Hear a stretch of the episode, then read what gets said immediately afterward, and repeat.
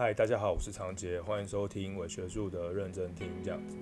呃，周末不知道做什么事，那就宅在家里面看些剧好了这样子。那之前其实一直想要跟大家聊聊一些话题这样，但是后来想说啊，就是找一些录音啊，或者是跟别人的嗯访谈啊来做我们的内容。那一直想要自己自己来聊，但是。一直没有勇气，因为找不到一个对象跟我聊天这样，所以自己一个人干讲，我不是一个很有趣的人，所以就是呃就有点害怕。但是后来想想，嗯，我们还是来讲好了这样。所以今天呃一个周末的时光，我们就来谈谈我最近看的呃几部我觉得蛮有趣的日剧。对，我是日剧挂的啊。如果知道长节的人应该知道我是日剧挂。我对呃最近也有看韩剧啊，最近在看那个《如实陈述》，还蛮好看的，很刺激。下次我们有时间再来谈谈几部我觉得还蛮有趣的惊悚型跟恐怖型的韩剧。那今天我们来谈一下几个我觉得蛮有趣的日剧哦。第一个是哦，这三个日剧都有一个特征，就是他们是呃有点像是纪实的纪录片、伪纪录片的类型的日剧，这样就是它的剧本的呃剧情的本身就是在演呃这些人的本呃这些主角的本身。呃，也许是真实的生活，或者是他们呃虚构的生活，但是他用这个主角的本人来当做呃戏剧中的主角这样子。对，那我第一个想要谈到，之前我写文章也有写过，就是有有村架纯的呃社修，所谓社修就是呃一些艺人他嗯拍摄他呃休假的时候的时光这样子，所以就是这个社修啊。我们想要知道有村架纯这个国民少女。小姐她平常在放假的时候做了些什么事？这样，那这这个影片我觉得它很有趣的意思是，呃，除了有村架纯本身是一个超重要的卖点之外，它里面其实还有非常多豪华的演员阵容哦，比如说像是柳乐优弥啊，或者是立松将啊等等。我最近觉得立松将超厉害的，就是以前看他我觉得还好，然后但是在这这部戏跟其他几部戏的立松将出现之后，我觉得。他一定是之后一个非常非常重要的演员，就是他整个人的演技啊，他的长相啊，都非常非常适合出现在荧幕或者是大荧幕上面这样子。那更厉害的是，这八集的内容其实，呃，主要的主轴有好几集都是以那个是枝裕和当做呃剧本跟导演的核心这样子。所以大家如果对是枝裕和了解的话，就是他他处理呃剧情的细腻啊，跟人情的刻画是非常非常的厉害这样子，嗯、我很喜欢那个有村架纯社修里面的一集哦，就是呃，他谈那个体检这一集哦，就是有村架纯他呃休假的时候，他就是做了一个全身健康检查，就没想到他就是碰到了他的在检查的时候，发现那个医检师居然是他以前的呃高中时期的男友这样子哦，所以那个医检师又帮他做的是腹部的超音波，那就在一个呃。封闭狭小的检查室里面，然后你跟你的莫名其妙分手的前男友，然后在这个呃呃空间中，然后前男友用那个超音波的仪器，然后呃，请你把你的衣服拉起来，然后呃在你的腹部上滚动，然后涂上那个呃测测量的那个试剂，这样子嘛，应该叫润滑剂这样子，然后在那个仪器接触到你的皮肤的瞬间，然后那个那个。呃，是枝裕和就哦不断的拍那个肌肤跟那个仪器的的的接触，这样很有趣哦。就是冰冷的仪器跟他们之间的那个暧昧关系哦，在这样子的医疗式的接触下，但它其实传达的是一个过去恋情中的那一种嗯激情的触碰，但是它跟现在现在的这种科学的触碰哦结合在一起，我觉得很有趣的一个对照呼应跟结合这样的。我觉得这个地方让我觉得呃。非常非常多遐想的空间。当然，他们在这个过程中，他们聊了非常非常多事情，然后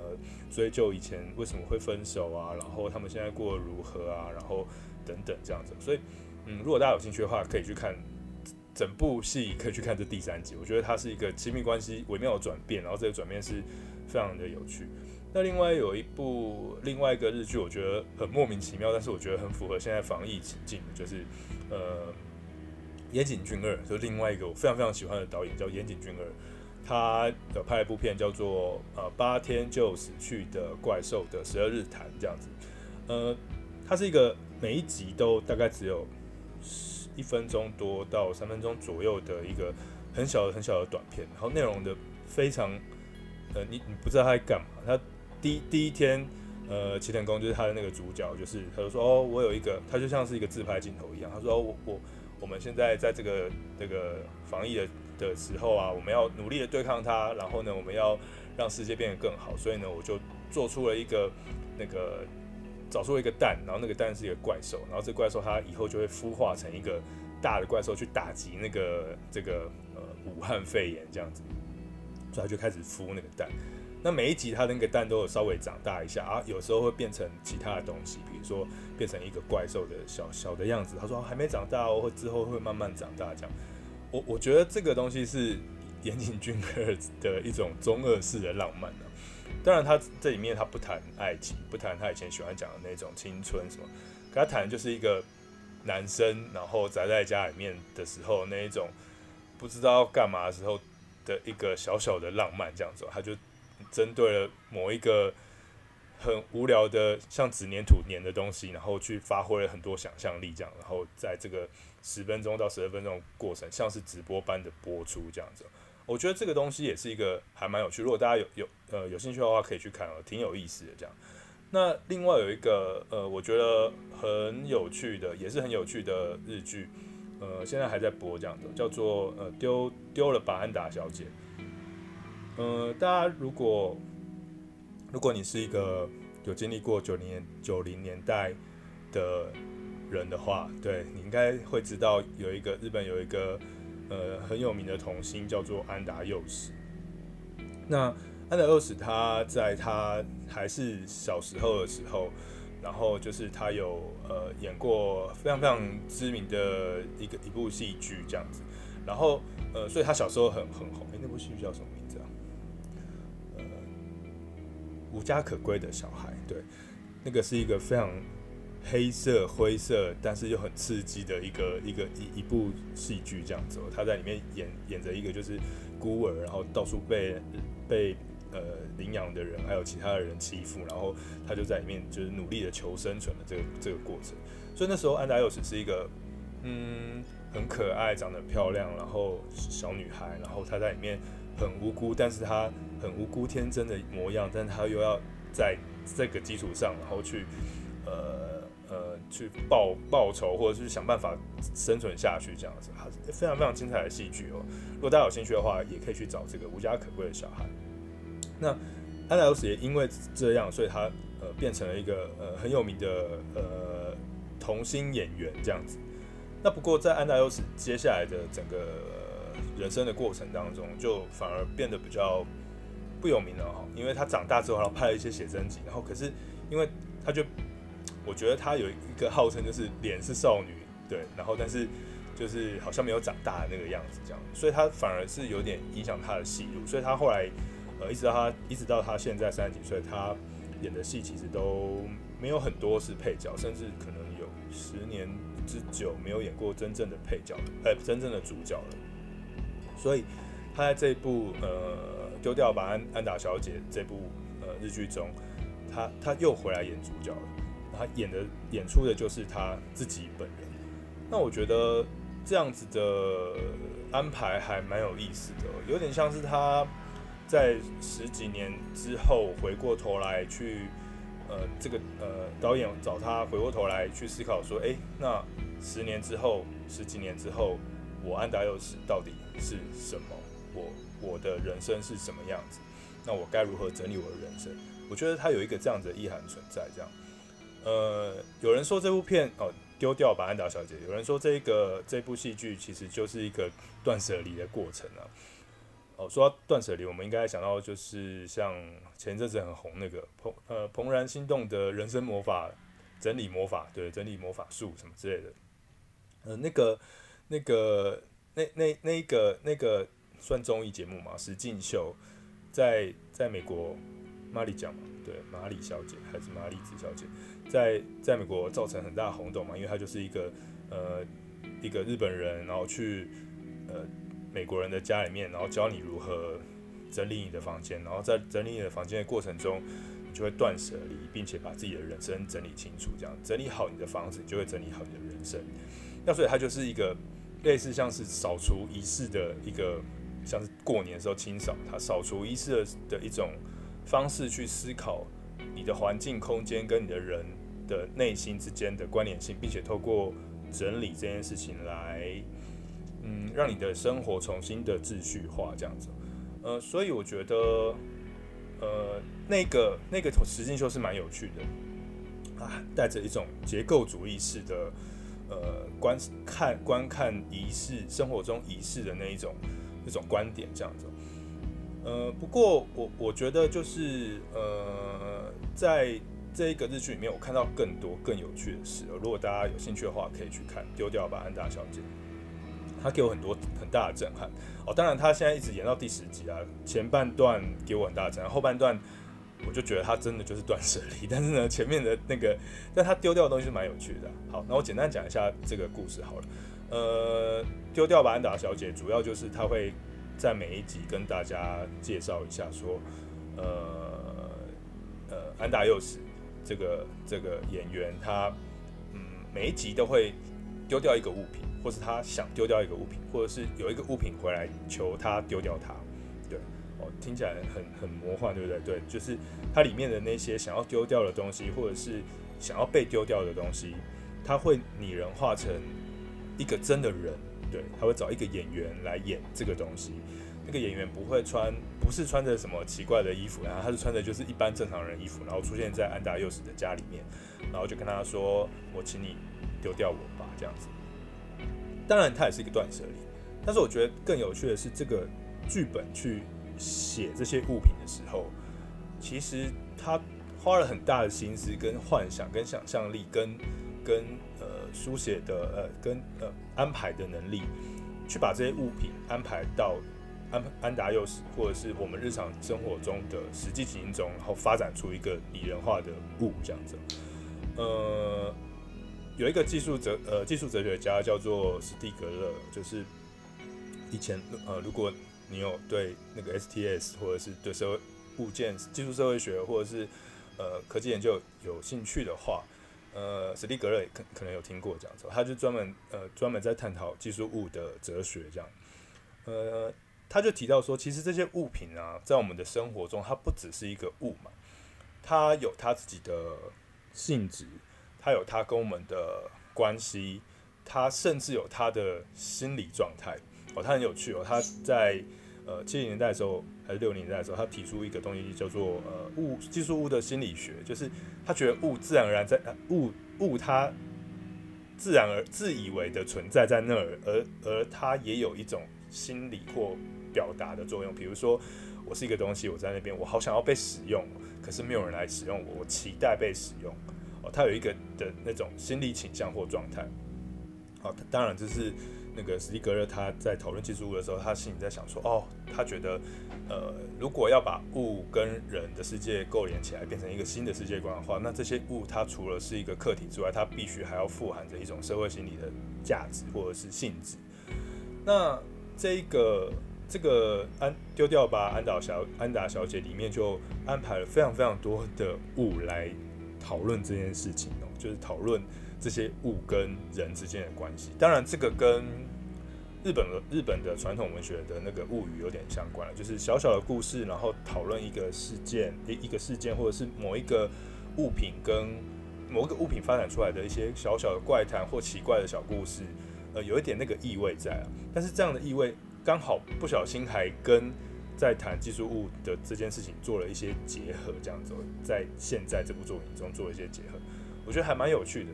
那其中，呃，有有一个另外有一个呃，也是谈技术物的哲学家，法国哲学家叫做西蒙东，他谈呃论技术物的存在方式。他其实也是在阐述，这个技术物这些物品，它其实是一个个体。这个个体呢，会透过各种与人互动的方式。它产生了一个自己的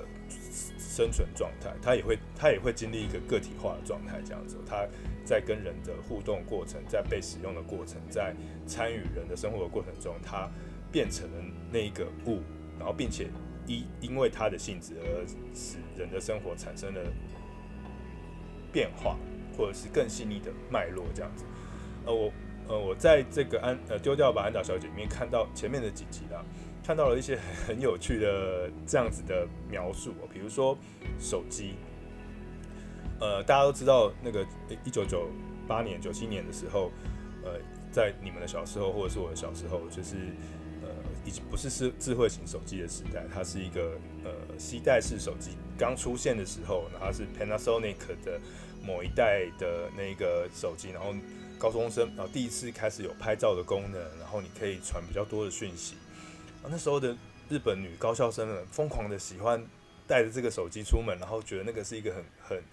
很趴的事情，很棒的事情这样子。然后所以呢，呃，有一天安达祐实就回到家里面之后，那个那个手机就出现了，然后那手机就出现说，呃，他没有叫安达祐实把它丢掉，他就说。